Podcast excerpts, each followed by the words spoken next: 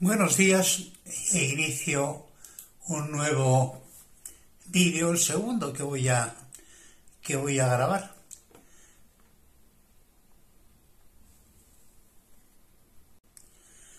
Si habéis visto el vídeo de presentación, si habéis tenido la paciencia de ver un vídeo, mi primer vídeo de presentación, pues habéis visto el ejemplo de cómo no hacer un vídeo frente a la profesionalidad de casi toda la gente que maneja estos temas, pues la verdad es que yo estoy empezando a conocerlos y voy a estar trabajando y aprendiendo mientras, mientras hablo y mientras voy desarrollando mi temario.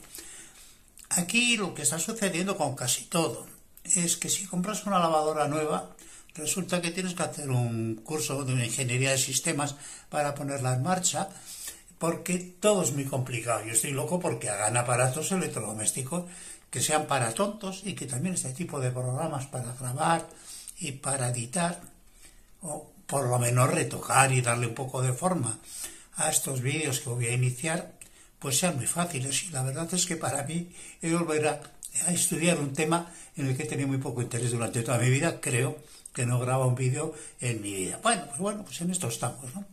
En cualquier caso, eh, sí que quiero rescatar y hacer mía la idea de hacer un vídeo con normalidad, con frescura, con espontaneidad. Mm, voy a seguir así, voy a ir aprendiendo mientras trabajo y espero que reflexionemos juntos sobre la vida, sobre la muerte, sobre el mundo, sobre el destino de la humanidad, sobre qué coño va a pasar con la supervivencia de la especie, que es complicadísima. Y bueno, y he decidido hacerlo así, sin pruebas, sin correcciones o muy pocas, con muy poca edición me van a enseñar a hacer un poco de edición para darle un poco de sentido. En fin, lo que intento hacer es con, tener una especie de conversación entre, entre yo, que tengo algo que decir, que quiero decir, y los que tengan intención de saber si lo que les voy a decir puede tener para ellos algún valor. Tengo muchas limitaciones, como es lógico, ¿no? Cuando se inicia cualquier cosa, entre otras, que he sido un lector voraz, que he leído todos los días de mi vida y que sin embargo nunca he leído en voz alta que nunca jamás he leído en voz alta.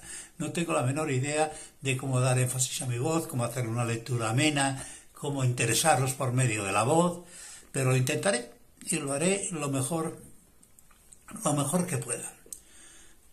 Voy a hacer algunas advertencias. Si buscas evasión y entretenimiento, este no es tu canal.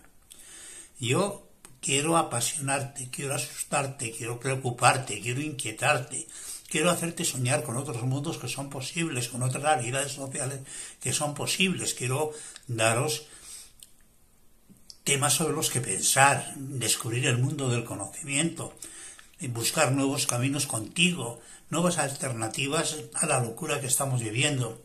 Y quiero hacerte el mayor regalo que un ser humano puede hacer a otro, ¿no? Y ese, que te voy a regalar mi alma. Al que me quiera escuchar, os voy a regalar mi alma, ¿no? Con intención de despertar la vuestra, ¿no? Para que mis pensamientos más íntimos lleguen a tu intimidad del mismo modo, con la misma intimidad y con, la misma fuerza. Y que lo poco o mucho que he aprendido a lo largo de una vida larga, de muchas lecturas, de muchas vivencias, de muchas reflexiones, lo que han dejado en mí, y hoy lo son, van a ser para ti si las quieres, sin otra, sin otra pretensión.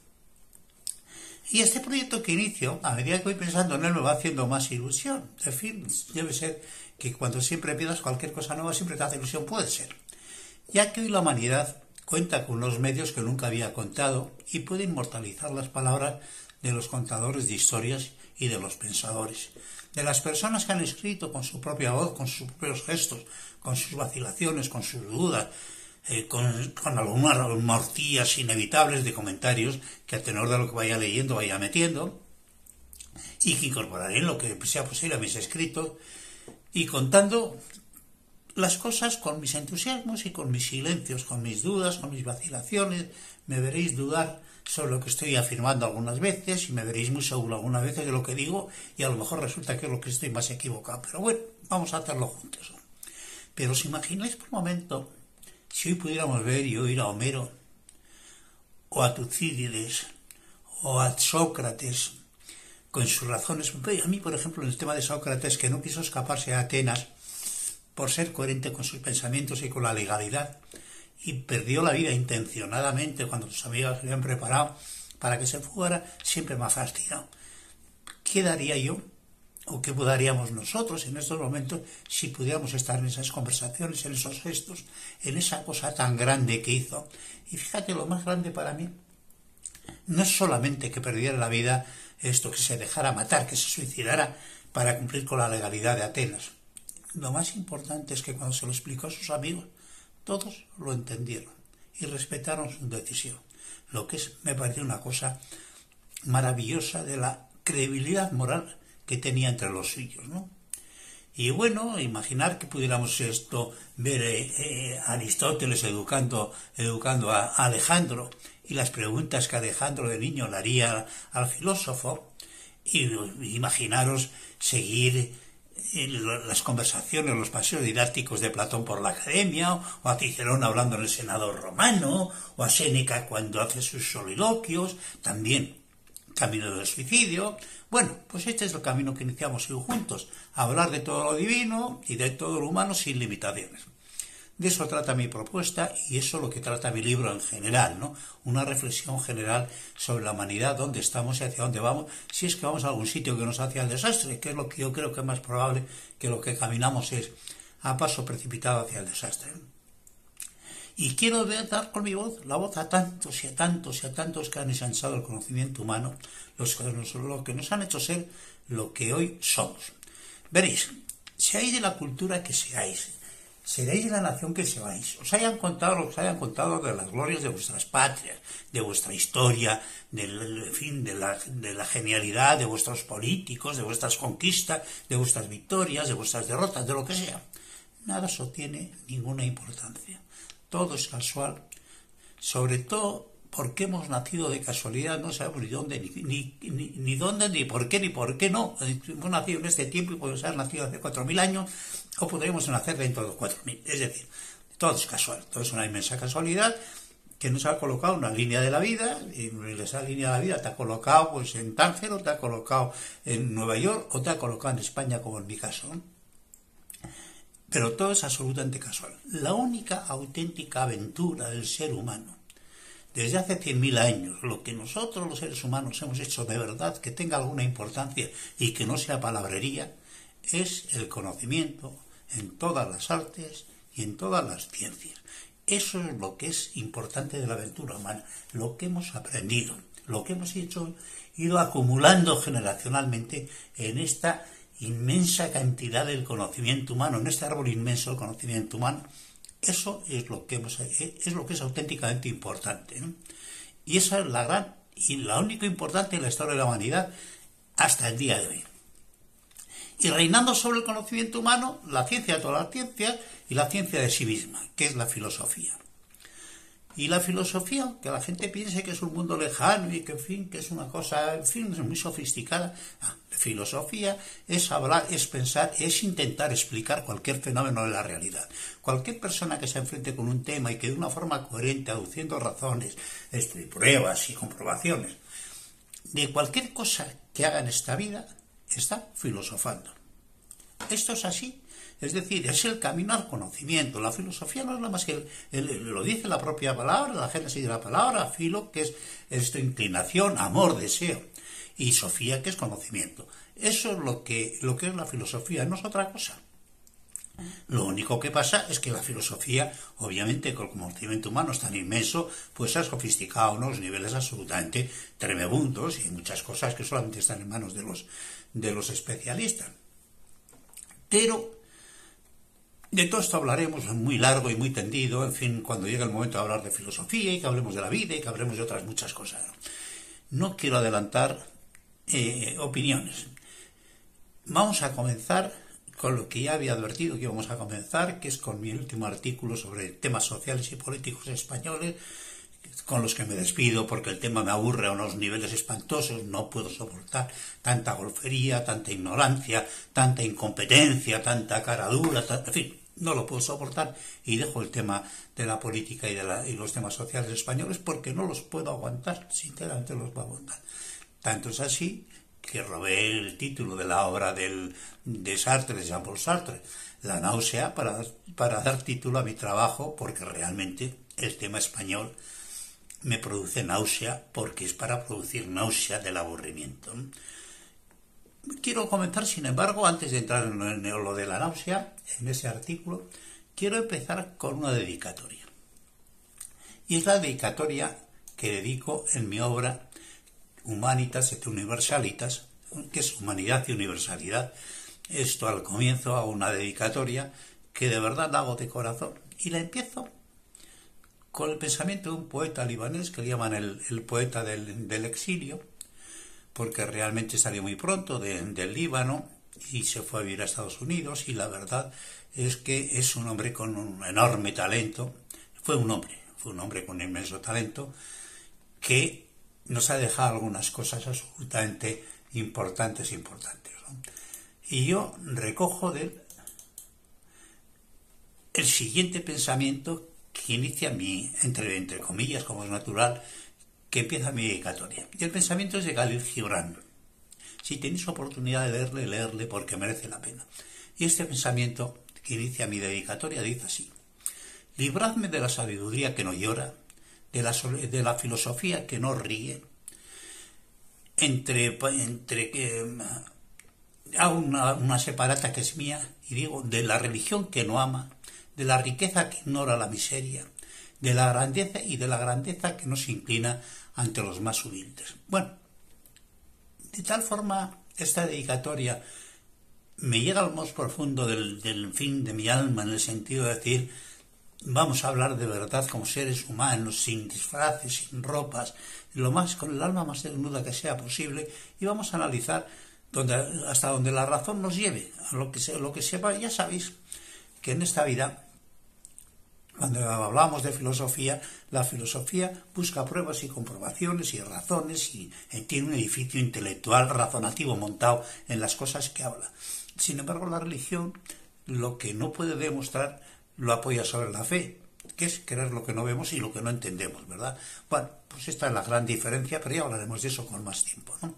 Entonces comienzo con la dedicatoria. A todos, que somos miembros de la gran familia de la humanidad, hermanos en este desconcertante, vertiginoso, angustioso y maravilloso viaje que es la vida. A los presentes y especialmente a los ausentes, que con su existencia propiciaron la nuestra, que con sus sueños propiciaron los nuestros, posibilitaron los nuestros, y con la esperanza de que nuestros sueños puedan a su vez propiciar el sueño de un mundo mejor a las miriadas de los que nos sucederán. Maestros, amigos y enemigos, a todos gracias por haber formado parte de mi vida y haber conjuntamente compartido griteríos y silencios, encuentros y desencuentros, amores y desamores, afectos y desafectos, lealtades y traiciones. En definitiva, todos, ante la vida y ante la muerte, simples y complejos compañeros existenciales, entre comillas, como astillas flotando que se juntan y se desjuntan al capricho de las olas. Poco más o menos eso somos.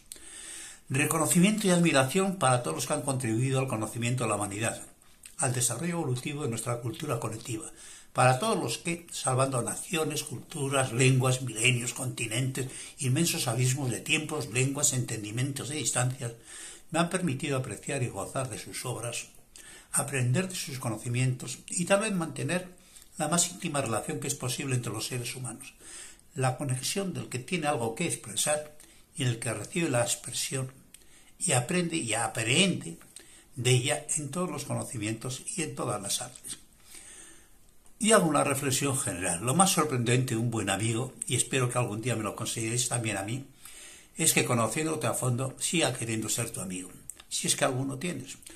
Pero más cierto suele ser, entre comillas, cuán bienaventurado aquel que puede llamarse justamente que sin tener cuidado de la malicia y de la lengua de la gente, a la virtud contraria, la suya pasa en vida solitaria.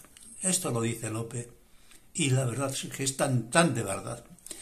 En el mundo del saber, la elección es muy sencilla, y esto lo repito y una otra vez a lo largo de mi obra. O saber casi todo de casi nada, o saber casi nada de casi todo. Esa última es mi última, es mi elección. Y por mi parte, he tenido un árbol, estoy plantando un libro y algo escrito en mis hijos. Y aquí paro la dedicatoria antes de empezar con el, con el artículo que irá a continuación. ¿Vale? Bueno, pues comienzo con la continuación del vídeo primero, que por la distancia, por la, porque son largos, a lo mejor este va a ser el número 3. Lo veremos a ver porque me dicen por ahí que la gente tiene capacidad de atención entre 28 y 30 minutos. Me imagino que para mi tema muchos me darán un minuto como mucho. Pero bueno, vamos a ver, habrá gente, me imagino que se sientan más identificados con el tipo de comentario, con el tipo de libro, eso espero, de lo que yo quiero contar. Y voy a empezar entonces con mi último artículo de temas políticos y sociales españoles, con el que me despido y que lo titulé La náusea. En todos los artículos que he hecho pongo como subtítulo siempre la misma leyenda y es la siguiente porque además es verdad. Todas las artes producen cosas maravillosas, menos el arte de gobernar que solo produce monstruos. Y esto es verdad, mirar la historia del mundo y esta es la, esta es la realidad. Bueno, esperemos. Y comienza así. Espero que Sartre me permita la licencia de utilizar el título de su obra, Biblia de la Formación de la Fundación Popular del Existencialismo, publicada en 1938, para dar título a mi trabajo, en el que voy a intentar expresar esa misma sensación del absurdo y de la angustia de la vida individual, y más de la vida política española, del tedio por todo, del sufrimiento por la existencia, de la banalidad de la vida, de la banalidad de las sociedades, como esos abismos con el mismo poder de atracción de los agujeros negros capaces de absorber toda la materia, como la atracción de los abismos propuestos por Nietzsche, cuando miras fijamente el abismo, el abismo también te mira a ti, entre comillas. Kierkegaard, guion, que tanto influyó en la búsqueda desesperada de un amuno de la verdad existencial, sobre todo en sus angustias religiosas, ya que es muy mala combinación ser creyente firme y pensamiento. Dolor asegurado, tanto para él como para Papini y en tantos y en tantos otros. Y tal vez en la más interesante de todos ellos, Simón de Beauvoir, que fueron capaces de absorber la vida entera prácticamente una generación, que convirtió a muchos, a muchas, en poetos o en poetisas tísicos cantando psicodélicos poemas al vacío existencial. Y la fascinación de intentar de verlos a Simón y a Jean-Paul en el Café de Flore o en Le Magot en los obligados peregrinajes al París de la época, sobre la mitad de los 60. En la cumbre de la popularidad, cuando Sartre había rechazado el premio Nobel, sobre la mitad del sí, lo digo. Y el Monde le retrata muy bien cuando lo define como el más apasionadamente antiburgués de todos los escritores burgueses. Su posicionamiento político, para mí tan evidentemente equivocado, y su vida personal tan confusa, tan contradictoria, me hizo mirar su, filosofía con mucha desconfianza, aunque siempre admire su talento. Yo fui afortunado para la época. Me encanta asomarme a todos los abismos intelectuales, siempre me, ha encantado pero evito cuidadosamente caer en ellos. Especialmente soy experto en huir, entre comillas, de la estética, huir de la estética de desesperación, aunque a veces tanto cueste. Cierro comillas. Finalmente parece que soy un vitalista, dispuesto a vivir la vida hasta el final, pero parece que lo estoy demostrando, a pesar del absurdo propósito de la vida, o seguramente a su absurdo despropósito, que parece ser a nivel individual, no a nivel colectivo, pero a nivel individual, la única verdad final. Ya que la gran pregunta es si todo esto para qué, tanto esfuerzo, tanto sacrificio, tanto correr, ¿para qué? Bueno, ni tampoco he tenido el alma en carne viva por temas religiosos, entre guiones. Tuve la fortuna de tomar posiciones intelectuales en esos temas bastante acertadas desde muy joven.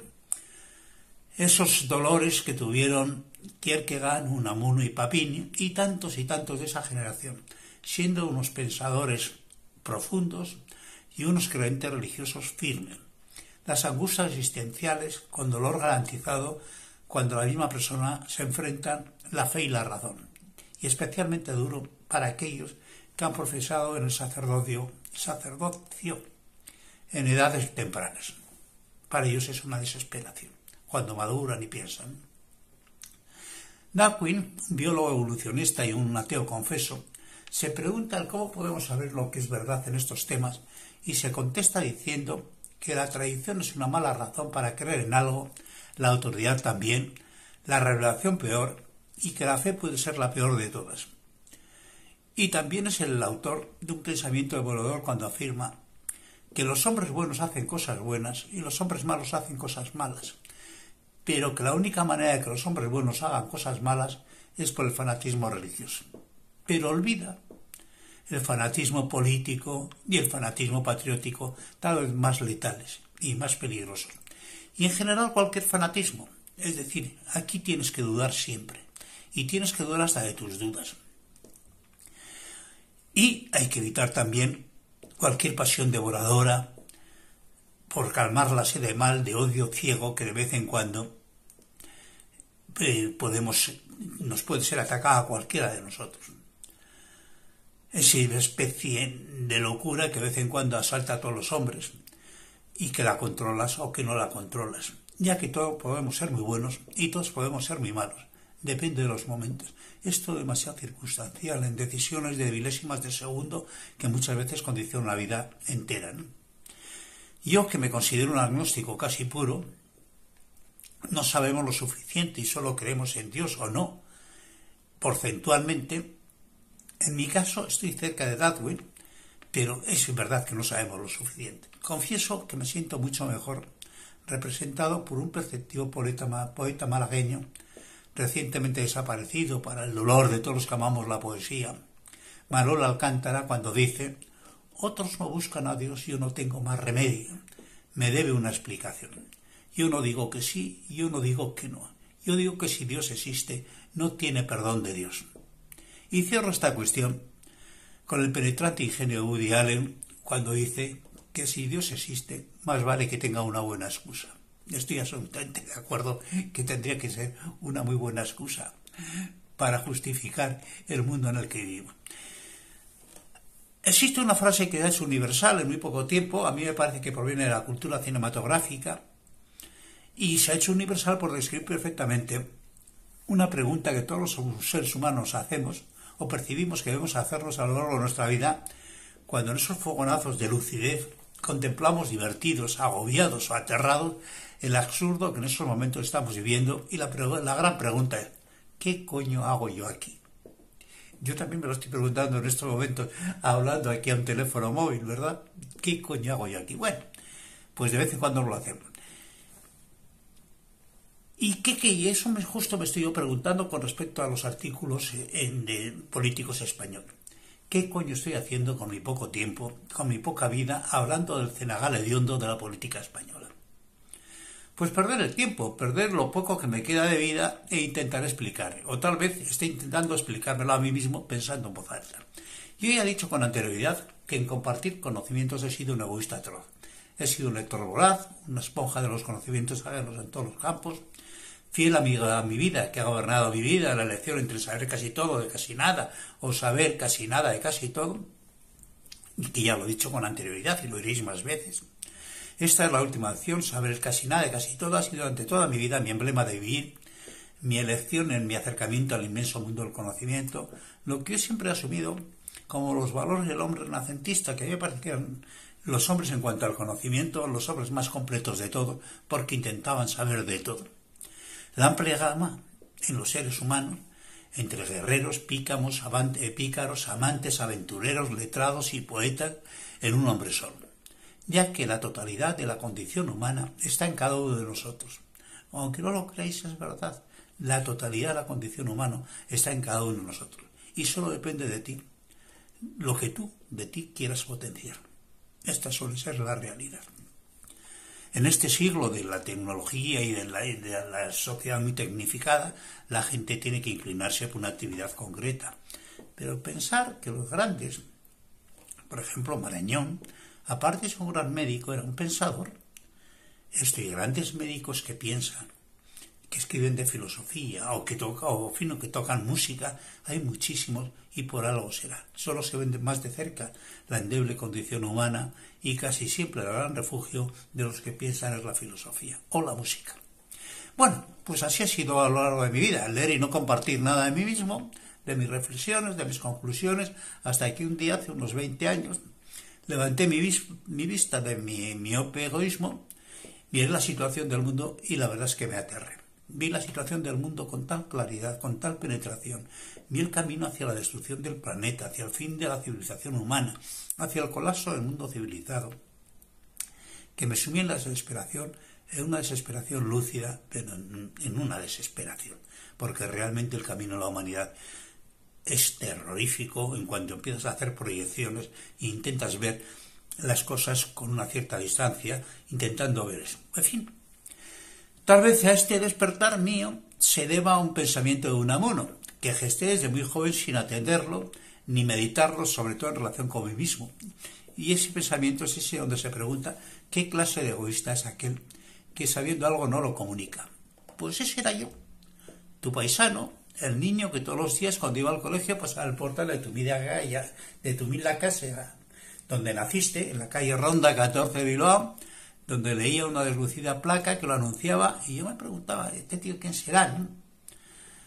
¿Y qué méritos tendrá este tío para que le ponga una placa diciendo aquí ha nacido este? Yo entonces tenía 10 años.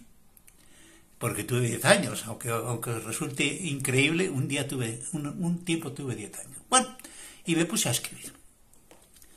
Durante años y años intenté, con una torpe pluma, buscar propuestas tentativas que pudieran solucionar el panorama aterrador con, el que la humanidad se enfrenta a plazos cada vez más cortos y perentorios a su propia extinción, a la desaparición de la vida inteligente en la Tierra, provocada por nuestra propia acción alocada y homicida sobre nuestro planeta y sobre nosotros mismos y sobre toda la vida, ya que no está nada claro si la aparición de la inteligencia, la conciencia de sí o de fuera de sí, este prodigioso milagro que disfrutamos y que padecemos, sea lo mejor que le has pasado a la vida o por el contrario, la inteligencia es una enfermedad mortal para la vida y para el planeta. Al día de hoy me inclino más por considerar la inteligencia como una enfermedad mortal, pero la inteligencia humana están también en la inteligencia humana están también las herramientas necesarias para recoger el rumbo de la humanidad hacia la cordura y la salvación, aunque dudo y mucho que tengamos el tiempo necesario para detener esta inercia autodestructiva. Y digamos una verdad esencial, que la gente no quiere entender, pero que es una verdad esencial. La desaparición de la vida inteligente, incluso la desaparición de un pequeño planeta, incluso de un pequeño sistema solar, de un pequeño sistema solar perdido los brazos exteriores de una galaxia, la nuestra, la Vía Láctea, entre miles de millones de, otras galaxias. Desde el punto de vista cósmico no tendría la menor importancia ni la menor repercusión en un universo donde se apaga y se encienden soles por miles de millones y donde las galaxias de miles de millones de estrellas fagocitan otras galaxias con miles de millones de estrellas sin que al universo le parezca ni bien ni mal. Solo el silencio y el juego de sus inenarrables energías, a lo que parece sin intención ni propósito ni destino ninguno. Solo resulta ser, por lo que hasta hoy sabemos, un juego energético gigantesco, encerrado en sí mismo, con la nada delante y con la nada detrás, porque vamos, ya me contarás, si una singularidad inferior a un protón ha dado lugar al universo, ya me contarás qué es lo que existía antes, ¿verdad? Bueno, desde el punto de vista filosófico, el universo es un despropósito colosal. No tiene ningún sentido, es una locura perceptiva, perceptiva incomprensible de una gigantesca incoherencia a niveles cósmicos y un absurdo total e inimaginable. Punto pelota. Y esta es la realidad, la queremos ver o no la queremos ver. Y luego, sobre eso, sobre un pequeño planeta, sobre unos continentes que derivan sobre un mar de magma, pues hemos construido todo lo que hemos querido construir y hemos pensado que somos el centro del mundo y el centro del universo. Nada de eso. Somos una singularidad dentro de una singularidad dentro de otra singularidad. Nada. En definitiva, nada. Y si desapareciéramos, ese es el silencio que tendríamos, el mismo silencio indiferente que el universo tendría ante nuestra desaparición. Nadie quedaría para llorarnos, para llorarnos, y nada ni nadie quedaría para contarnos nuestras grandezas ni nuestras miserias. Esa es justamente la importancia que tenemos, ninguna. Y todo lo demás es humo, es vanagloria, es sueño y es vanidad. Pero dentro de la nada que somos tenemos la cualidad más importante y milagrosa del universo conocido. y hay que decirlo.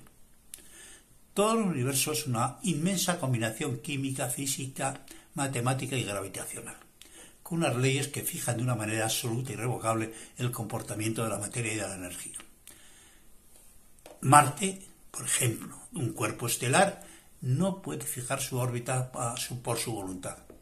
Obedece ciegamente las leyes gravitacionales y matemáticas que fijan el comportamiento planetario del sistema. Punto pelota. Pero nosotros somos una singularidad única. Aun siendo insignificantes en comparación con Marte o con cualquier cuerpo astronómico, tenemos capacidad de obrar, capacidad de decidir. Somos capaces, por nuestra libertad de pensar e imaginar, de actuar sobre actuar, de tomar decisiones sobre nosotros mismos y sobre nuestras acciones, de tomar decisiones incluso lesivas para nosotros, capaces de, de, manipular la materia y la energía, capaces de incidir sobre la realidad y la materia, para bien o para mal, con acciones no sujetas a ninguna reglamentación normativa imperativa como tiene el, resto del universo. Podemos construir o destruir nuestro futuro, nuestra vida y nuestro planeta, lograr nuestra salvación o nuestra destrucción. Salvacientes astronómicos fuera de nuestro control que pueden destruir el planeta y la totalidad de la vida en minutos, como casi ha ocurrido otras veces en el pasado y previsiblemente ocurrirá en nuestro futuro, según dicen los astrónomos. Más vale, por tanto, que estemos preparados para evitarlos. Ahora empezamos a tener los medios para enfrentarnos con, meteoritos, por ejemplo, o con, con grandes cuerpos que puedan acercarse a la Tierra. Y eso es único y somos únicos. Y así es así hasta que, hasta que no nos encontremos con otra vida, otra vida inteligente que la habrá en otros lugares del universo. y buscando propuestas que puedan ser caminos de esperanza y de supervivencia para la humanidad.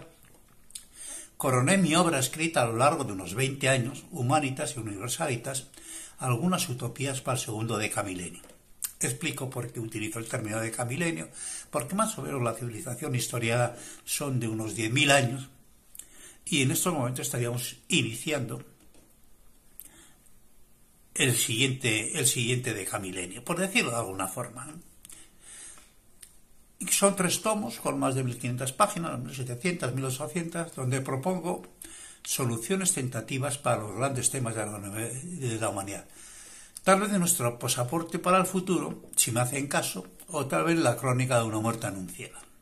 Y lo escribí en diez capítulos que abordan los, los grandes problemas de la humanidad, cerrados cada uno de ellos con diez recomendaciones de soluciones y caminos de actuación, si pretendemos tener alguna esperanza de supervivencia como especie. Y lo tengo así agrupado. Los tres primeros capítulos hablan del planeta y de la vida. El primero de nuestro lugar al universo, el segundo del origen y el destino de la vida, el tercero de la biosfera. El siguiente bloque, de tres capítulos hablan del hombre y del hombre en sociedad, el cuarto de la filosofía y de las religiones, el cinco de la persona del sexo y de la muerte, y el sexto de la sociedad. Y en el tercer bloque hablo del inmenso árbol del conocimiento humano, nuestra mayor riqueza y nuestra única esperanza, y de las organizaciones sociales. En el séptimo hablo del conocimiento, el 8 de la justicia, el 9 de la política, ah, no, perdón, el 8 de la justicia y de la política, el 9 de la economía y de la guerra, y cierre mi trabajo en el capítulo 10, que titulo del universalismo, que versa sobre las propuestas concretas dimanantes de las grandes utopías que propongo a lo largo de la obra. Por supuesto que ya no soy lo suficientemente joven para pretender que lo sé todo sobre todo, con la seguridad de la ignorancia juvenil ni pretender que soy el salvador del mundo. No tengo ánimo mesiánico ninguno. Tengo demasiadas dudas, demasiadas incertidumbres, sobre todo conmigo mismo, especialmente porque me conozco muy bien y soy para tener dudas sobre mí mismo con razones fundadas. Y no me queda tiempo para esas tonterías. Pero sí soy capaz, soy la persona capaz de volar a esas alturas donde se ven los bosques y atisbar la casi totalidad de los paisajes. Eso de eso soy capaz. Por supuesto que en una gran parte del mensaje que yo estoy intentando lanzar de una forma más o menos coherente, hay voces por ahí que por un camino o por otro están diciendo cosas parecidas. Pero no hay nadie que de verdad esté proponiendo, al menos yo no lo he oído, ninguna voz autorizada que esté diciendo, hoy, ¿cómo salimos de este lío? Hay una frase por ahí terrorífica que dice que la adaptación a una sociedad que está completamente loca no es un buen síntoma de salud mental. Y la verdad es que aquí la gente, todos nos adaptamos a una sociedad que está absolutamente loca y que bueno, que alguien tiene que intentar decir, oiga, vamos a repensar las cosas. Yo soy esa persona. ¿Tendrá algún alcance lo que yo digo? Seguramente ninguno. Tal vez algún día dirán, joder, aquel tío tenía bastante razón las propuestas que hacía, lástima que no le hiciéramos caso. Bueno, yo estoy en la obligación de hacerlo. Y bueno, pero tengo la seguridad que, por supuesto, la salvación del mundo no está en mis manos, pero está en las manos de los miles de nosotros que durante vidas enteras estarán dedicadas al más exigente y meritorio trabajo para el que nunca la humanidad haya sido requerida, la salvación del planeta. Aquí, si no salvamos el planeta, imposible salvarlo nosotros, es evidente, y la continuidad de la especie, es seguir protagonizando la gran aventura de la humanidad, el camino hacia el futuro y hacia el conocimiento. Y a medida que escribía y escribía, me iban entrando una risa sorda, ya que inevitablemente me